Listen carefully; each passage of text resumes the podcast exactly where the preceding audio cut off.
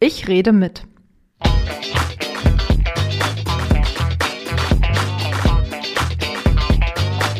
Der Podcast aus dem Bezirksamt Tempelhof-Schöneberg.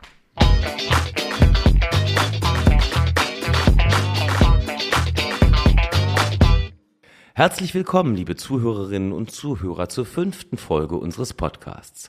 Mein Name ist Ulrich Binner, ich bin Gastgeber und Moderator von Ich rede mit und ich freue mich, meine heutige Gesprächspartnerin zu begrüßen. Hallo, Frau Lange. Hallo, Herr Binner, herzlich willkommen. Frau Lange ist die Leiterin des Fachbereichs Grünflächen im Straßen- und Grünflächenamt des Bezirksamtes Tempelhof-Schöneberg. Wir sitzen heute in ihrem Büro im Dienstgebäude an der Manteuffelstraße. Das Dienstgebäude liegt am Rand des Bose-Parks. Frau Lange, können Sie unseren Zuhörerinnen und Zuhörern etwas über dieses Dienstgebäude erzählen? Haben Sie ein paar Hintergrundinformationen zum Haus? Ich habe natürlich ein bisschen recherchiert, bevor wir dieses tolle Interview hier heute begonnen haben. Und dieses Haus, wo wir gerade sitzen, hat sehr viel Tradition. Also ich habe alte Unterlagen in der Hand gehabt aus den 20er Jahren. Das heißt, wir gehen fast davon aus, dass das Gebäude sogar noch älter ist. Und es war schon immer ein Gartenbauamt. Das heißt, wir haben hier wirklich eine lange Generation von Gartenbaudirektoren zu sitzen gehabt und haben in den 50er Jahren oder aus den 50er Jahren haben wir Pläne gefunden, wo dieses Gebäude nochmal umgestaltet wurde. Das heißt, es wurde nochmal ein wenig vergrößert, modernisiert. Und von daher sind wir total stolz, dass wir jetzt hier erstens mitten im Grünen sitzen können ja, passend natürlich irgendwie zu unseren Tätigkeiten, dass wir im wahrsten Sinne des Wortes dort sitzen, wo sich Fuchs und Igel gute Nacht sagen. Wir hatten also gerade in diesem Frühjahr eine ganz junge Fuchsfamilie hier bei uns zu wohnen auf dem Hof. Vor zwei Wochen habe ich hier einen Igel entdeckt äh, während der Mittagspause in unserem Garten. Ja, also es ist wirklich der Ort, wo wir uns wohlfühlen und wo wir auch das Gefühl haben, die besten Gedanken umsetzen zu können für die Verschönerung von unserem ganzen Bezirk. Für Sie, liebe Zuhörerinnen und Zuhörer, die sich im Tempelhof nicht so gut auskennen, also wir befinden uns jetzt im Ortsteil Tempelhof, das heißt, das war hier früher das Grünflächenamt des Bezirksamtes Tempelhof. Und durch Tempelhof zieht sich ein grünes Band von drei Parks. Und der Bose Park oder es sind doch drei Parks? Das sind ja sogar vier Parks hintereinander. Wenn man den großen Franke-Park hinterm Rathaus Tempelhof sich ansieht, ja, der gehört mit zu dem großen Grünzug. Und an diesem Grünzug endet das hier oben an der Manteuffelstraße und da steht, das werden Sie auch auf unseren Fotos auf Instagram sehen, recht malerisch mit einem wunderschönen Vorgarten das Dienstgebäude an der Manteuffelstraße. Frau Lange, wer ist denn hier noch außer Ihnen? Wie viele Menschen arbeiten hier? Ist hier nur das Grünflächenamt drin? Ja, hier in der Manteuffelstraße sind wir insgesamt 26 Personen. Das ist aber nur ein ganz kleiner Teil vom ganzen Fachbereich Grünflächen. Insgesamt sind wir sage und schreibe 170 Mitarbeitende. Das wissen die wenigsten. Das hängt damit zusammen, dass wir ja noch sehr viel in Eigenleistung machen. Also wir haben ganz viele Gartenarbeiterinnen, Gartenarbeiter, Gärtner, Gärtnerinnen, Handwerker. Wir haben Fahrerinnen, Fahrer. Wir haben Friedhofsmitarbeitende und äh, Revierleitungen. Das heißt, wir arbeiten auch wirklich selber noch an der Pflanze und vergeben nicht alles an Firmen. Und wo sitzen die anderen Mitarbeitenden, wenn die nicht hier im Haus sitzen?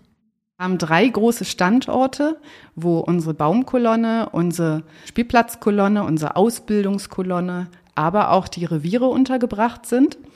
Und stolz sind wir auch auf unseren Werkhof. Wir haben Tatsache auch noch eine eigene Tischlerei, eine Malerei. Wir haben eine eigene Kfz-Schlosserei. Und das ist auch gut so, weil es gibt Bezirke, die das schon längst abgeschafft haben. Aber wir sind immer noch in der Lage, vieles selber machen zu können. Jetzt haben Sie gesagt, dieses Haus hier hat eine lange Tradition, eine lange Geschichte als Standort des Gartenbauamtes. Ich sehe da so neben Ihnen eine ganz alte Akte liegen, Frau Lange. Was, was hat es damit auf sich? Ja, diese alte Akte, die habe ich hier bei uns in den Regalen gefunden und die ist Tatsache aus den 40er Jahren und nennt sich Kriegschronik. Das heißt, der damalige Gartenbaudirektor wurde aufgefordert von der amerikanischen Militärverwaltung, einen Bericht abzugeben über die Tätigkeiten des Amtes für Grünplanung. Und das ist total spannend. Und ich war selber völlig fasziniert.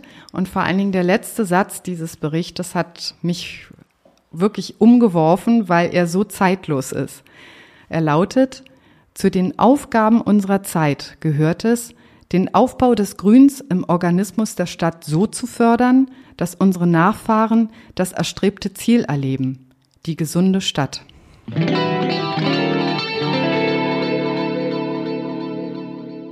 Frau Lange, aus Berlin oder zugezogen? Echte Berlinerin. Innerhalb oder außerhalb des S-Bahn-Rings? Außerhalb des S-Bahn-Rings. Kaffee oder Tee? Morgens eine Riesentasse Kaffee und danach Tee. Konzerte oder Kegeln? Definitiv Konzerte. Schlager oder Heavy Metal? Heavy Metal, aber pur. Und Hardrock und Grunge auch. Wirtschaft oder Wissenschaft? Wissenschaft. Telefon oder Tweet? Telefon? Erhalten oder neu gestalten? Neugestaltenes Erhalten. Angestellt oder verbeamtet? Verbeamtet.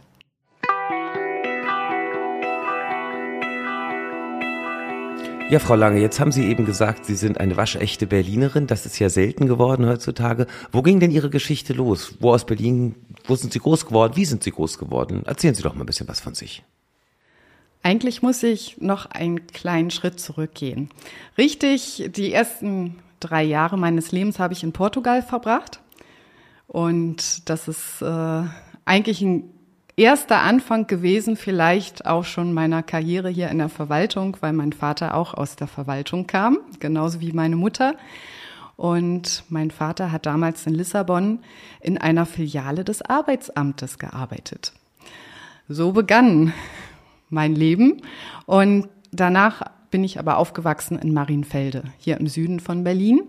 Und bin dann auch in Langwitz zur Schule gegangen und später dann in Lichterfelde.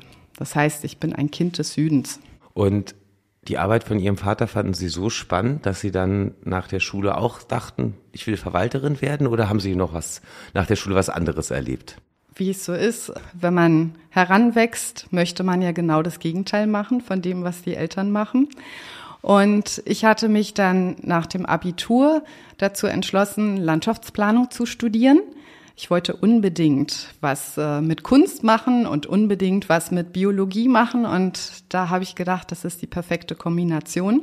War es auch. Also ich war super happy mit meinem Studium. Ich habe hier in Berlin an der TFH Berlin studiert, Landespflege und habe nach dem Studium auch im Architekturbüro gearbeitet. Und das war genau mein Ding.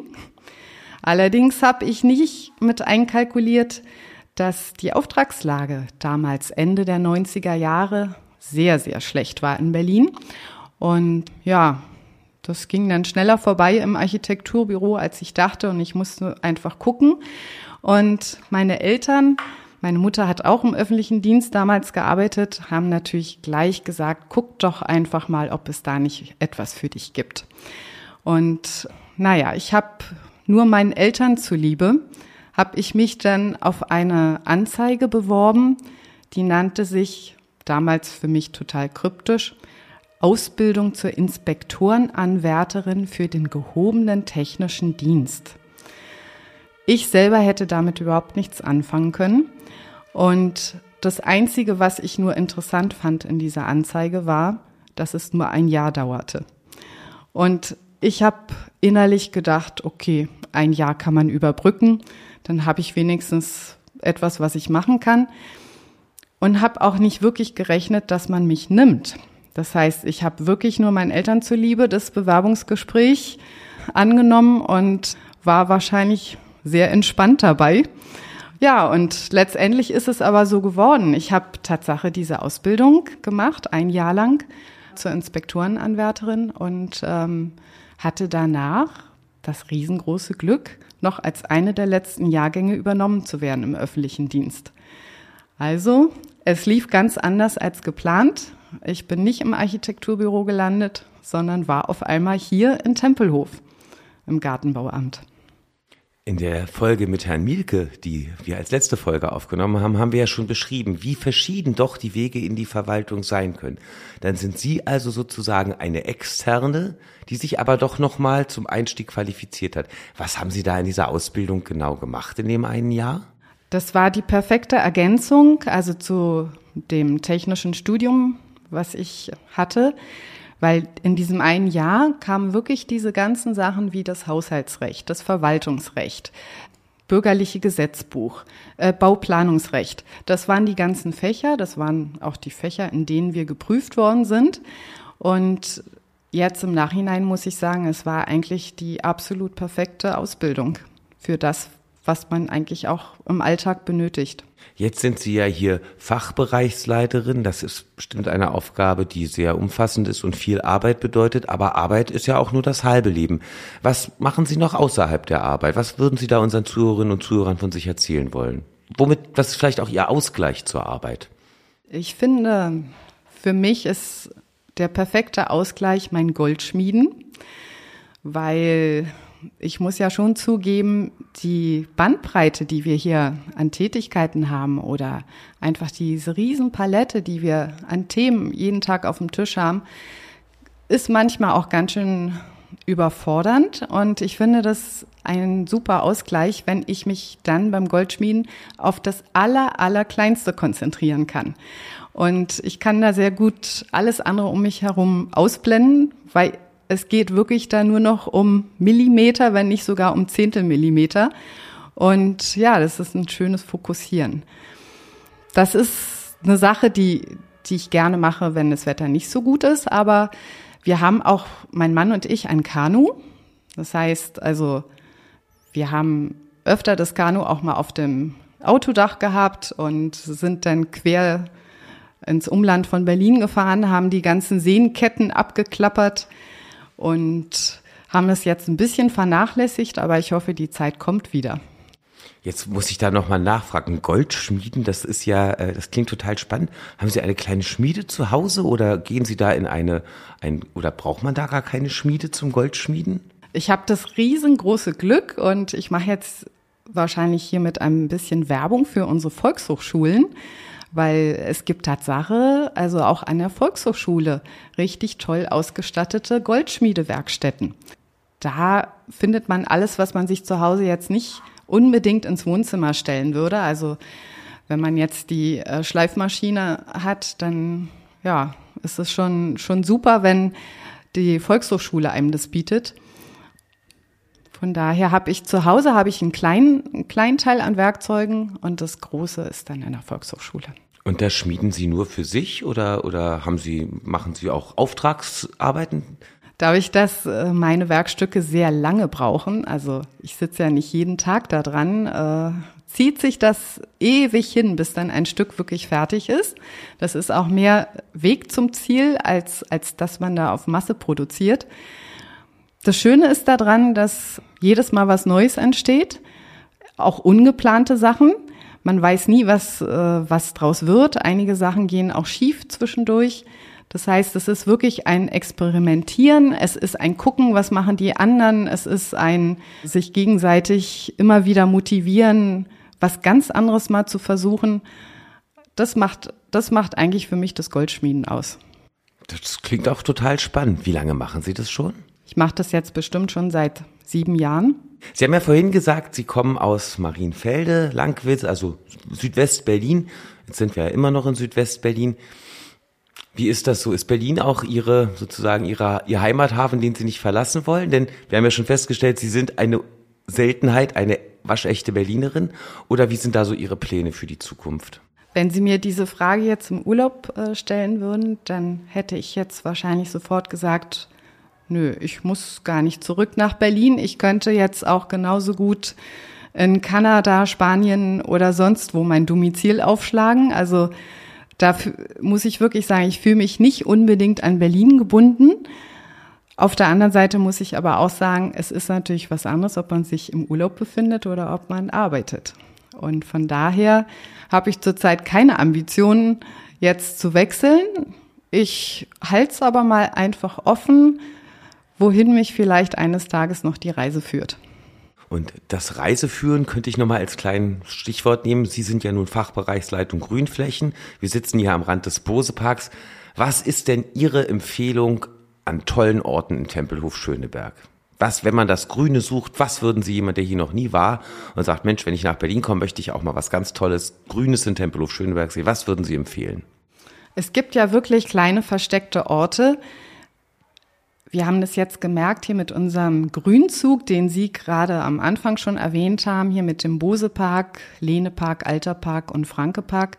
Es gibt sehr viele, die gar nicht wissen, dass das eigentlich so ein Grünzug ist und die jetzt, wo sie ein bisschen darauf aufmerksamer geworden sind durch ähm, einige Aufwertungsmaßnahmen, die wir da in den letzten Jahren durchgeführt haben, uns auch ein gutes Feedback gegeben haben über dieses Schmuckstückchen, was ja eigentlich hier verborgen ist.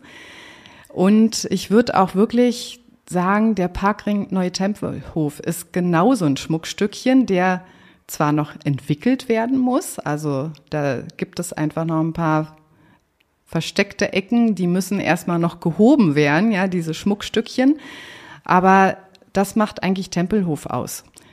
Es sind nicht die Riesenanlagen, ja, es sind äh, jetzt hier keine riesen Freizeitparks, die wir hier haben in Tempelhof, aber es sind die kleinen Orte, die kleinen Schmuckstückchen.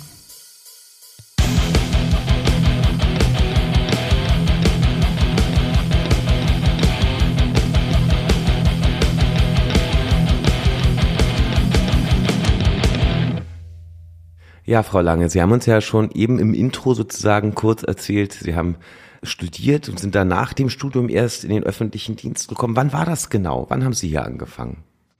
Mein erster Arbeitstag war am 01.01.99. Ein schönes ja. Datum, das merkt man sich Kann man gut. sich gut merken. Und, und was war Ihr Einstieg hier? An welcher Tätigkeit haben Sie hier angefangen? Ich habe als Inspektionsleiterin angefangen. Und das war schon eine ganz schöne Herausforderung, weil ich direkt vom ersten Arbeitstag an Personalverantwortung hatte. Und das war mir, glaube ich, gar nicht so klar, als ich die Stelle angenommen hatte. Und es war schon ein Sprung ins kalte Wasser. Aber ich hatte ein riesengroßes Glück. Ich habe eine ganz, ganz tolle Kollegin damals gehabt, die mich vom ersten Tag an unter ihre Fittiche genommen hatte. Und da sie äh, ein ähnliches Aufgabengebiet hatte, ja, hätte ich mir also keine bessere Einarbeitung vorstellen können. Das war ganz toll, so dass ich auch gar keine Angst haben musste, ja, was da so auf mich zukommt. Und habe dann Tatsache 14 Jahre lang Inspektionsleitung gemacht. Allerdings äh, mit lauter wechselnden Bereichen. Ich habe also für die Grünanlagen die Inspektionsleitung gehabt, habe aber auch genauso Spielplätze und äh, die Baumkolonne schon in diesen 14 Jahren thematisch bearbeitet. War auch zwischendurch mal drei Jahre abtrünnig. Ich bin nach Steglitz-Zehlendorf mal ausgewandert und nach drei Jahren wieder zurückgekommen. Und ja, habe dann nach und nach wirklich alle Bereiche. Ich hatte auch mal die Ausbildungskolonne, ich war mal für den Werkhof zuständig, ich habe mal die Kosten-Leistungsrechnung als Thema gehabt. Also quasi alles, alles, was man sich so vorstellen kann. So dass ich dann auch gut gewappnet war, als ich dann nach 14 Jahren die Gruppenleitung übernommen habe für die Unterhaltung hier bei uns im Grünflächenamt. Jetzt fragen sich wahrscheinlich schon unsere Zuhörerinnen und Zuhörer das gleiche, was ich mich frage. Was ist genau eine Inspektionsleitung? Können Sie das nochmal so ein bisschen erklären? Das äh, ist die typische Frage. Hört man ganz oft. Woher soll man diesen Begriff auch kennen? Also Inspektionsleitung bedeutet einfach, dass man einen Verantwortungsbereich hat und äh, die Aufsicht hat über, in unserem Fall, über die Parkreviere. Die Aufsicht hat zum Beispiel über die Baumkolonne und dass man für die Pflege und Unterhaltung all der ganzen Anlagen zuständig ist, die sich in diesem Aufgabenbereich befinden. Also mit anderen Worten, wenn man die Inspektionsleitung hat für die Spielplätze, ist man hier in unserem Bezirk für 160 Spielplätze zuständig. Oder wenn man für die Grünanlagen die Inspektionsleitung hat, ist man für 137 Grünanlagen und Straßengrün zuständig. Und letztendlich sind es die typischen Themen für Führungskräfte. Man hat mit Personal zu tun, man hat mit Finanzen zu tun, man hat aber auch viel mit inhaltlicher Arbeit zu tun. Ja, wohin möchte ich den Spielplatz entwickeln? Was äh, soll aus der Grünanlage gemacht werden? Oder gibt es Schwerpunkte, die ich mir dieses Jahr setzen möchte? Das sind so klassische Aufgaben einer Inspektionsleitung. Und natürlich Thema Personalführung.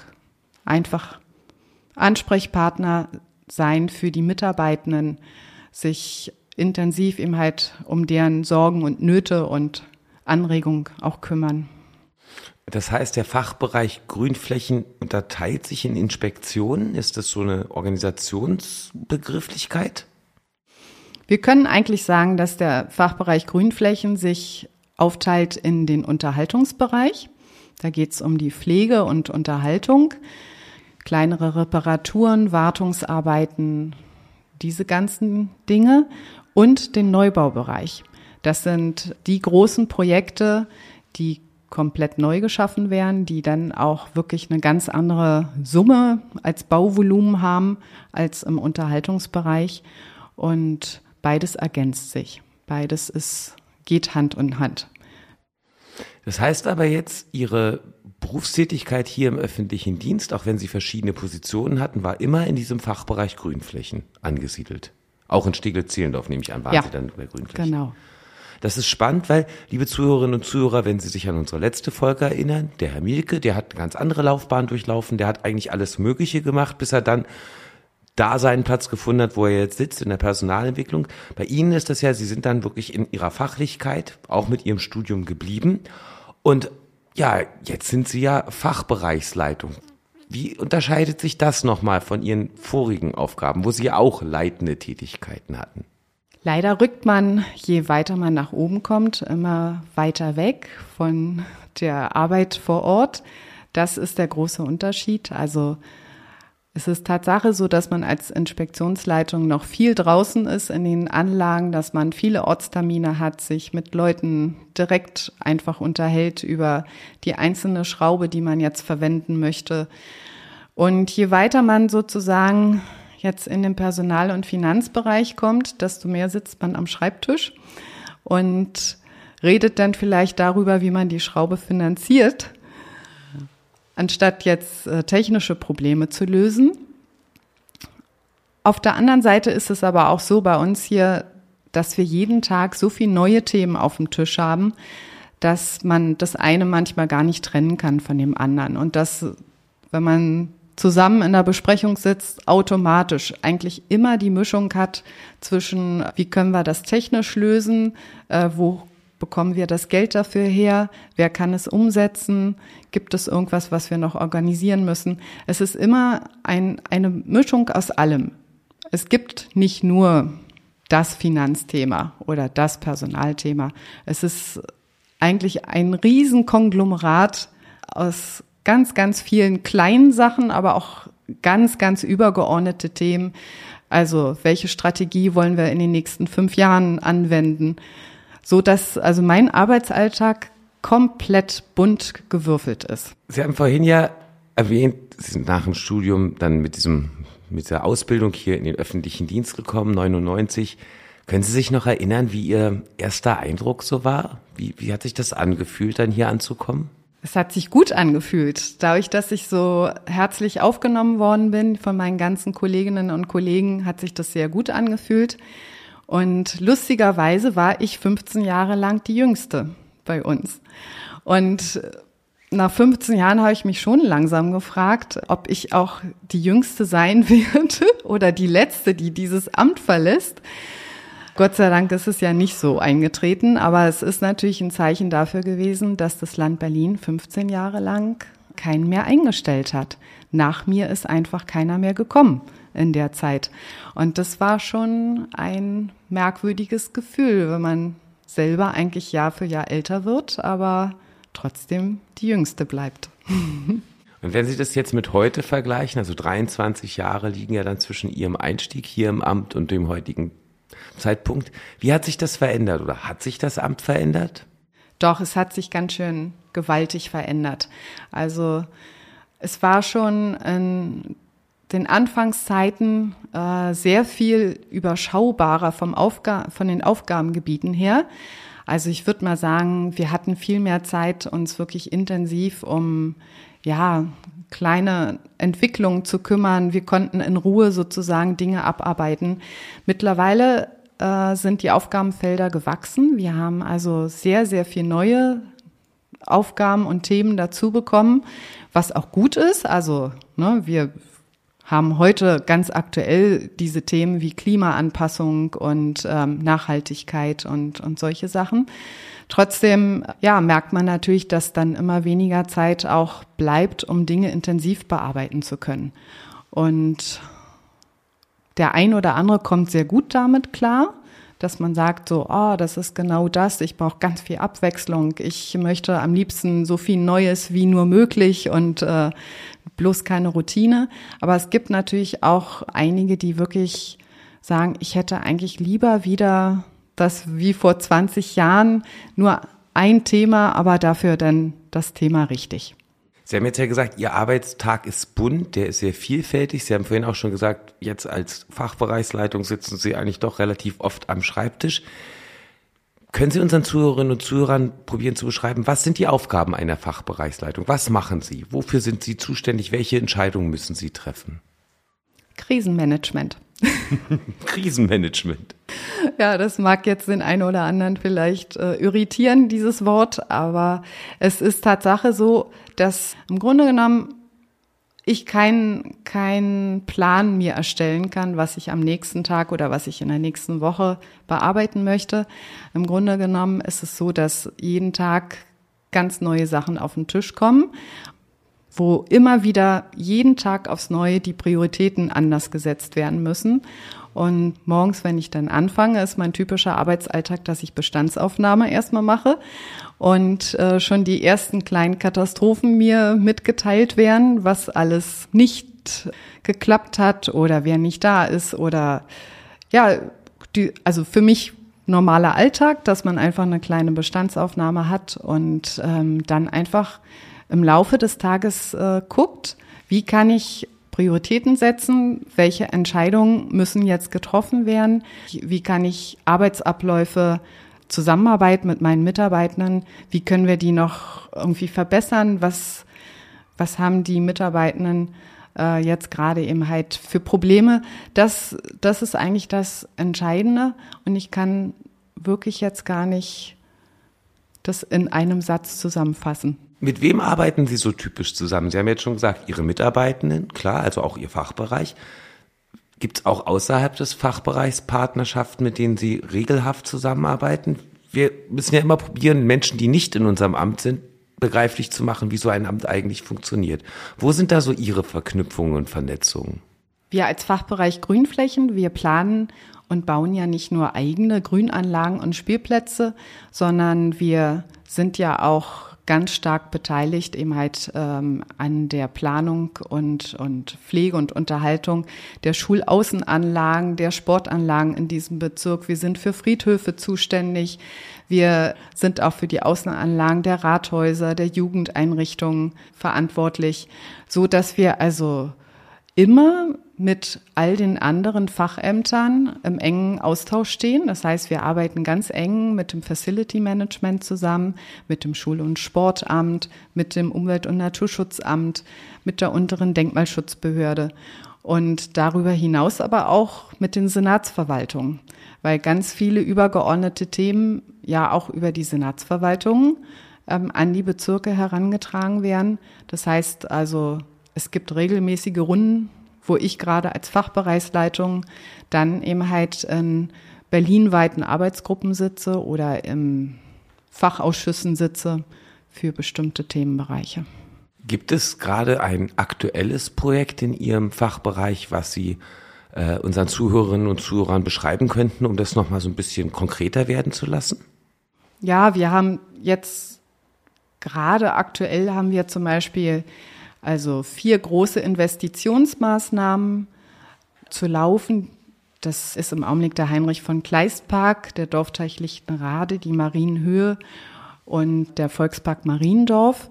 Das sind richtig, richtig große Bauvorhaben, wo wir noch am Anfang stehen, aber wo man einfach schon merkt, wie viel andere Abteilungen damit einbezogen werden müssen. Also drei davon sind Gartendenkmäler. Das heißt, da ist ganz eng, eine ganz enge Zusammenarbeit mit den Denkmalschutzbehörden erforderlich, aber genauso auch mit dem Umwelt- und Naturschutzamt.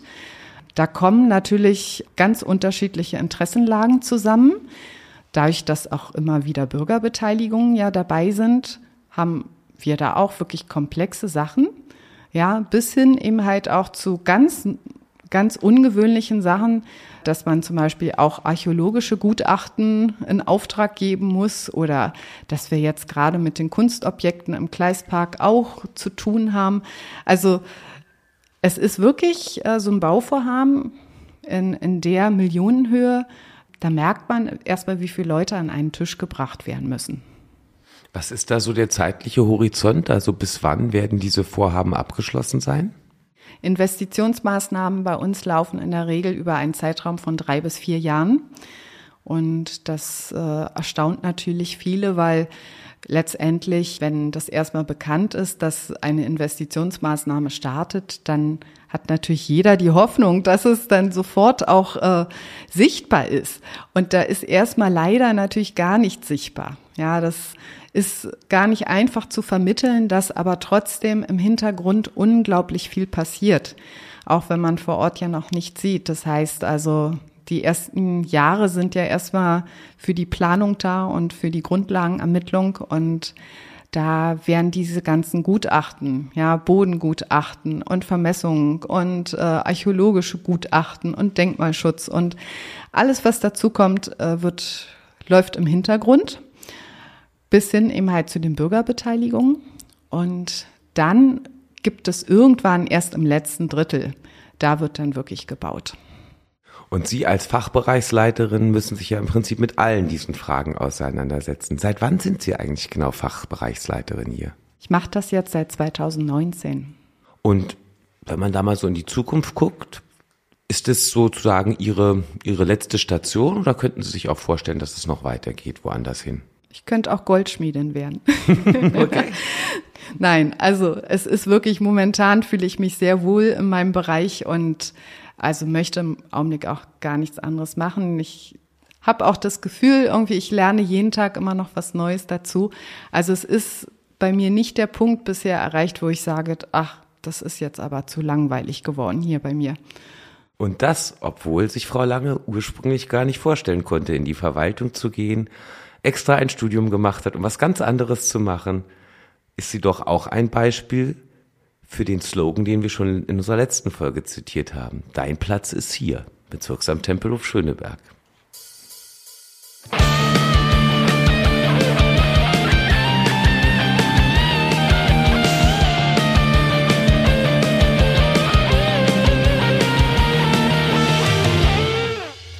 Die Beteiligung von Bürgerinnen und Bürgern ist ein sehr zentrales Thema in dieser Legislatur. Auch deshalb gibt es ja diesen Podcast. Nun haben Sie ja schon eben das Wort Bürgerbeteiligung angesprochen. Frau Lange, wo ist der Anknüpfungspunkt für Bürgerbeteiligung im Fachbereich Grünflächen? Der fängt ja schon im ganz Kleinen an. Das heißt also, jeder Hinweis, jede kleine Anregung, jede Kritik, die wir ja täglich erhalten, fließt ja auch bei uns mit ein in unsere Gedanken, in unsere Weiterentwicklung der Objekte und Anlagen. Das ist für mich schon der erste Teil eigentlich der Bürgerbeteiligung, auch wenn natürlich die Bürgerin oder der Bürger selbst nicht so das Gefühl hat, immer bedacht worden zu sein. Aber ich kann jedenfalls nur sagen, dass wir das alles sehr ernst nehmen, was bei uns hier ankommt und dass wir immer versuchen, auch alle Wünsche und Interessen möglichst unter einen Hut zu bringen.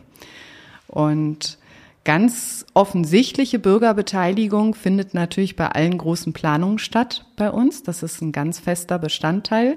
Das heißt, was ist eine große Planung? Also wenn wir jetzt ein Spielgerät einfach nur austauschen, dann machen wir keine Bürgerbeteiligung. Aber wir machen natürlich Bürgerbeteiligung bei allen großen Neubauvorhaben. Also wenn der ganze Spielplatz neu gebaut wird, dann findet auch eine Bürgerbeteiligung statt. Jetzt haben Sie eben schon gesagt, Sie nehmen das sehr ernst, was hier bei Ihnen ankommt. Was für Zugänge gibt es denn für Bürgerinnen und Bürgern an den Fachbereich Grünflächen? Genutzt werden alle Kanäle. Das heißt also, wir erhalten sehr viele E-Mails, äh, wir erhalten auch Anrufe. Es gibt Menschen, die direkt bei uns vorbeikommen, weil, weil sie gerade sich im Bosepark befinden. Wir haben natürlich auch ältere Bürgerinnen und Bürger, die Tatsache noch wirklich handgeschriebene Briefe hier auch bei uns in den Briefkasten werfen. Auch das kommt an. Es gibt diverse Kontaktformulare auf unseren Internetseiten vom Bezirksamt, die genutzt werden. Wir haben ähm, das Anliegen- und Beschwerdemanagement übers Ordnungsamt. Also ich würde sagen, wir haben mittlerweile sechs, sieben Kanäle, die genutzt werden. Also Sie haben sozusagen die, ich nenne es mal jetzt akute, aktuelle Beteiligung. Ich wende mich ans Grünflächenamt, weil ich ein Anliegen habe. Und dann haben Sie ganz formelle Beteiligungsverfahren bei Planungen. Wenn man sich jetzt diese beiden Formen von Beteiligung anguckt, können Sie beschreiben, was gelingende Beteiligung in diesen Fällen ist? Also Woran kann man es festmachen, dass es funktioniert? Wir haben festgestellt, jetzt gerade bei unseren letzten Projekten, dass die Bürgerspaziergänge gut angekommen sind. Und das hat unter Garantie damit zu tun, dass man direkt vor Ort einfach gemeinsam gucken kann. Dass es sozusagen dreidimensional ist in dem Moment, dass man genau die Perspektive einnehmen kann und dass man nicht vor einem Plan steht, der an irgendeine Pinnwand gepinnt ist, wo man vielleicht ja als Laie so ein bisschen Schwierigkeiten hat, überhaupt den Plan zu lesen und auch vielleicht in dem Moment äh, Schwierigkeiten hat, das dreidimensional umzusetzen, so dass wir also mittlerweile auch gesagt haben, das sind gelungene Bürgerbeteiligung. Ja, da ist, da ist ein bisschen Bewegung drin. Man, man erkundet gemeinsam den Park. Man kann Fragen stellen. Man hat nicht diese Hemmschwelle sozusagen vor ein Mikrofon treten zu müssen und dann vor einer Masse an Leuten in einem großen Saal irgendwie etwas vortragen zu müssen, sondern man kann bei diesen Spaziergängen einfach auch mal ganz locker jemand von der Seite ansprechen. Jetzt wird der Wunsch von Seiten der Bürgerinnen und Bürger oft an die Verwaltung herangetragen, wir wollen mehr beteiligt werden, ihr müsst mehr auf uns hören. Und von Seiten der Verwaltung heißt es oft, ja, das ist aber schwierig, das hat Grenzen und da fehlt auch das Verständnis. Wie ist es bei Ihnen im Bereich? Was muss von Seiten der Bürgerinnen und Bürger kommen, damit sie beteiligt werden können? Was gibt es da für Voraussetzungen? Wo gibt es da vielleicht auch Grenzen?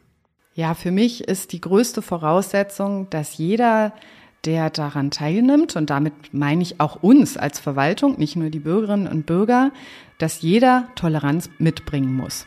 Das ist das absolut Entscheidende, weil ohne Toleranz äh, wird man es nie schaffen, zu einer guten Planung zu kommen oder zu guten Kompromissen zu kommen. Ich habe so ein schönes Beispiel da in Steglitz-Zehlendorf erlebt, wo wir in einer Straße, wo es noch gar keine Straßenbäume gab, einfach mal 100 Bäume gepflanzt haben und dachten, wir würden etwas Gutes tun in dem Moment. Äh, letztendlich äh, hatte ich am nächsten Tag sofort 20 Anrufe von den Anliegern aber man muss nicht meinen, dass die alle gleichlautend waren. Es war natürlich so, dass der eine Anrufer sich beschwert hat, dass überhaupt Bäume gepflanzt worden sind. Ein anderer hat sich beschwert, dass vor seiner Haustür etwas vergessen wurde. Er hätte gerne einen gehabt. Ein anderer hat sich über die Auswahl der Bäume beschwert. Ein dritter wollte, dass äh, wir lieber Sträucher pflanzen an der Stelle statt diese großen Bäume. Und so ging das äh, sozusagen hintereinander weg, so dass man am Ende des Tages eigentlich nur ratlos da gesessen hat und sich gedacht hat, ja, was bedeutet das jetzt für uns? Bedeutet das jetzt, dass, äh, dass wir jeden Einzelnen jetzt berücksichtigen müssen? Geht ja nicht. Es geht einfach nicht, weil von 100 Anliegern hat man 100 verschiedene Interessenslagen auch. Und daher sehe ich, das ist, das ist die große Aufgabe einfach der Verwaltung. Die Verwaltung muss sozusagen all diese ganzen Interessen sammeln, muss selber mit Fachkunde und Expertise da auch raufgucken und muss einfach sehen, wie kann man einen möglichst guten Kompromiss finden, der aber eben halt auch bedeutet, dass der eigene Wunsch dann eben halt nicht immer derjenige ist, der dann eben halt auch umgesetzt wurde. Wie ist das so, wenn man jetzt nach vorne guckt? Wir haben ja hier auch im Bezirk viel durch Beteiligung erlebt, Stichwort Tempelhofer Feld. Da wurde ja eine ganze Planung auf einmal nochmal ganz schön verändert. Wo sehen Sie das in fünf Jahren? Was könnten Sie sich vorstellen, hat sich bis dahin etabliert? Was haben Sie da vielleicht auch für Wünsche an das Thema Beteiligung für die Zukunft? Ich denke, dass wir noch spielerischer werden könnten. Also ich könnte mir vorstellen, dass, dass wir in fünf Jahren vielleicht noch mehr Technik oder andere Dinge irgendwie zum Einsatz bringen können, die noch mehr Spaß machen, also bei einer Bürgerbeteiligung. Also ich sage mal, früher hat man Modelle gebaut, um auch diese Dreidimensionalität darstellen zu können. Das ist, äh, kennt man aus den Wettbewerben. Und äh, ich glaube, dass wenn wir das vielleicht eines Tages mal hinkriegen könnten, ja, wieder so in, in dieses Spielerische zu kommen, dass jeder mal ein bisschen was ausprobieren kann, dann hätten wir ganz, ganz viel gewonnen. Also nichts ist schlimmer als Podiumsdiskussionen oder riesengroße Veranstaltungen, wo dann sich zwei, drei Leute nur trauen, vor das Mikro zu treten und äh, der Rest ist dann die schweigende große Masse. Also ich glaube, da müssen wir wegkommen. Und wie ist das so mit der praktischen Beteiligung? Also mir fallen da immer bei Ihrem Bereich solche Themen ein wie das Gießen von Straßenbäumen, vielleicht aber auch einfach mehr Selbstverantwortung in der Nutzung von Grünanlagen. Wie sehen Sie da so die Entwicklung der Zukunft? Weil Sie hatten ja auch gesagt, Ihr Fachbereich macht noch sehr, sehr viel selber. Ist das auch ein Modell für die Zukunft oder werden wir da die Bürgerinnen und Bürger auch mehr, ja, beteiligen müssen? Die Tendenz geht ja ganz stark in diese Richtung, dass also die Zivilgesellschaft unglaublich aktiv ist und, und auch wirklich selber eben halt äh, was schaffen möchte und, und also auch mithelfen möchte. Und also das ist, das ist toll. Das ist einfach, also schön zu sehen einfach, dass die Leute sich wirklich mit ihrer Umwelt identifizieren. Wir als Verwaltung merken aber natürlich auch, wo da so ein bisschen die Grenzen sind, weil es ist wirklich interessant, aber wir haben schon Nachbarschaftsstreitigkeiten erlebt, wenn es um die Pflege einer Baumscheibe ging. So dass sich da schon Leute in die Haare bekommen haben, wer denn jetzt pflegt und wer jetzt wie oft gießt. Und das, das sind genau die Punkte, die äh, wirklich nicht so einfach zu handeln sind. Und es hat natürlich auch seine Gründe, warum wir an bestimmten Stellen eben halt nicht pflanzen, weil wir zum Beispiel als Verwaltung wissen, dass darunter die Leitungen verlaufen. Ja, und wir auch sozusagen, ja, es tut uns leid, wenn wir denn Leute ausbremsen müssen und, und ihre Pflanzen wieder wegnehmen müssen, ja, die sie eigentlich aus gutem Glauben dort gepflanzt haben, aber wir sagen müssen, nee, an der Stelle leider nicht. Und das wird noch eine Aufgabe für uns alle sein, dass man auf der einen Seite dieses Aktive, ja, also weiter fördert, auf der anderen Seite aber natürlich auch klar sein muss, ja, es muss trotzdem in Bahnen laufen. Ja, es kann nicht jeder einfach machen, was er möchte in dem Moment, sondern es muss auch ein bisschen, bisschen Steuerung muss es geben. Das ist ja für Verwaltung durchaus auch nochmal eine neue Rolle, die sie sich da einfinden muss, oder? Absolut. Eine Rolle, die auch ähm, hohe Zeitanteile fordert, weil es natürlich immer um individuelle Absprachen geht. Zeitanteile, Absprachen, Personal. Das ist ja auch nochmal so ein Thema. Wir haben das in den früheren Folgen schon gehört, dass es sehr schwierig wird, auch vieles umzusetzen, gerade in der Verwaltung, weil Personal sehr knapp ist. Vielleicht gibt es jetzt ja Zuhörerinnen und Zuhörer, die denken, hm, das, was die Frau Lange da erzählt, das ist ja sehr spannend. Wie ist es bei Ihnen im Bereich? Wie ist es hier mit dem Personal? Gibt es gerade offene Stellen? Was suchen Sie? Was suchen Sie zukünftig? Wir können ja hier auch noch mal ein bisschen Werbung machen fürs Bezirksamt. Sofort. Ja, selbstverständlich. Auch bei uns gibt es nämlich offene Stellen und wir äh, suchen also Tatsache von der Führungsebene angefangen, also wir suchen gerade eine Gruppenleitung, Unterhaltung, bis hin aber eben halt auch zu Gärtnerinnen und Gärtnern. Wir haben also diverse offene Stellen bei uns und es wird ein großes Thema sein für uns alle, dass wir diesen Fachkräftemangel ausgleichen. Also momentan ist es wirklich so, die Bewerberzahlen sind rückläufig und wir können froh sein, wenn, wenn sich jemand interessiert, eben halt auch für die Arbeit im öffentlichen Dienst. Und von daher kann ich also wirklich nur jeden ermuntern, dass wir auch Initiativbewerbung hier entgegennehmen. Und ja, die Stellen werden in den nächsten Jahren bestimmt nicht weniger. Sind das denn nur Stellen für Gärtnerinnen, Gärtner oder Fachkräfte oder bieten Sie auch den Quereinstieg ein? Ja, wir haben Quereinsteiger bei den Ungelernten. Äh, das heißt also, es gibt natürlich bei uns Stellen, wo man gar keine Ausbildung braucht. Ja, da, da kann sozusagen sich jeder bewerben. Das sind dann die Gartenarbeiterinnen und Gartenarbeiterstellen. Ähm, wir haben aber auch Möglichkeiten jetzt schon geöffnet, also für, für andere Stellen. Das steht dann in der jeweiligen Stellenausschreibung auch mit drin. Gucken Sie unter berlin.de, da finden Sie unser Stellenportal. Wie Sie hören, Arbeit gibt's genug. Wir brauchen jetzt noch Leute, die sie mit uns zusammen erledigen wollen. Vielleicht nochmal zum Schluss für die jüngeren Menschen. Bilden Sie auch aus? Ja, wir bilden jedes Jahr fünf Auszubildende aus. Das heißt, insgesamt haben wir 15 Auszubildende immer bei uns für die Fachrichtung Gartenlandschaftsbau. Vielleicht ist ja auch das für einen oder anderen Zuhörerinnen, Zuhörer jetzt ein Impuls, sich nochmal etwas näher mit dem Bezirksamt Tempelhof Schöneberg auseinanderzusetzen und vielleicht können wir Sie bald im Kreis unserer Kolleginnen und Kollegen begrüßen.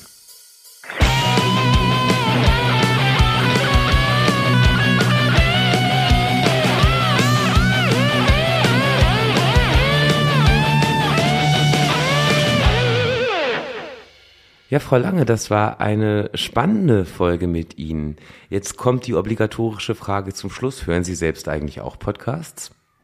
Nicht so oft, aber ich habe wirklich äh, früher sehr, sehr gerne Dr. Marc Benecke mir regelmäßig äh, immer wieder angehört, weil ich einfach Skurriles äh, mag. Und jetzt während der Pandemie habe ich auch was ganz Tolles entdeckt. Das sind die Tiny Desk Konzerte. Hm, spannend. Und das hören Sie das sozusagen ich will jetzt nicht sagen vollkommen oder nebenbei, aber ich höre solche Podcasts immer beim Kochen. Wie ist das so bei Ihnen? Die Tiny Desk Konzerte, das lohnt sich einfach auch mal hinzugucken. Also es geht um Konzerte, aber es geht um Konzerte, die von einem Radiosender hinter einem Schreibtisch produziert werden. Das heißt, da sind all unsere ganzen bekannten Stars dort mit drei, vier Songs vertreten, die sie dann aber wirklich alleine akustisch hinterm Schreibtisch produzieren. Und insofern ist das, ist das einfach auch nett zu beobachten, wie, ja, wie die Leute sozusagen mit dem kleinsten Raum, mit ähm, den kleinsten Aufnahmegeräten trotzdem tolle Konzerte produzieren. Das klingt total spannend. Ich weiß schon, womit ich mich heute nach Feierabend beschäftigen werde. Das muss ich unbedingt anschauen. Frau Lange, unser Podcast ist ja noch im ersten Jahr. Wir sind ja sozusagen noch in der Anfangsphase.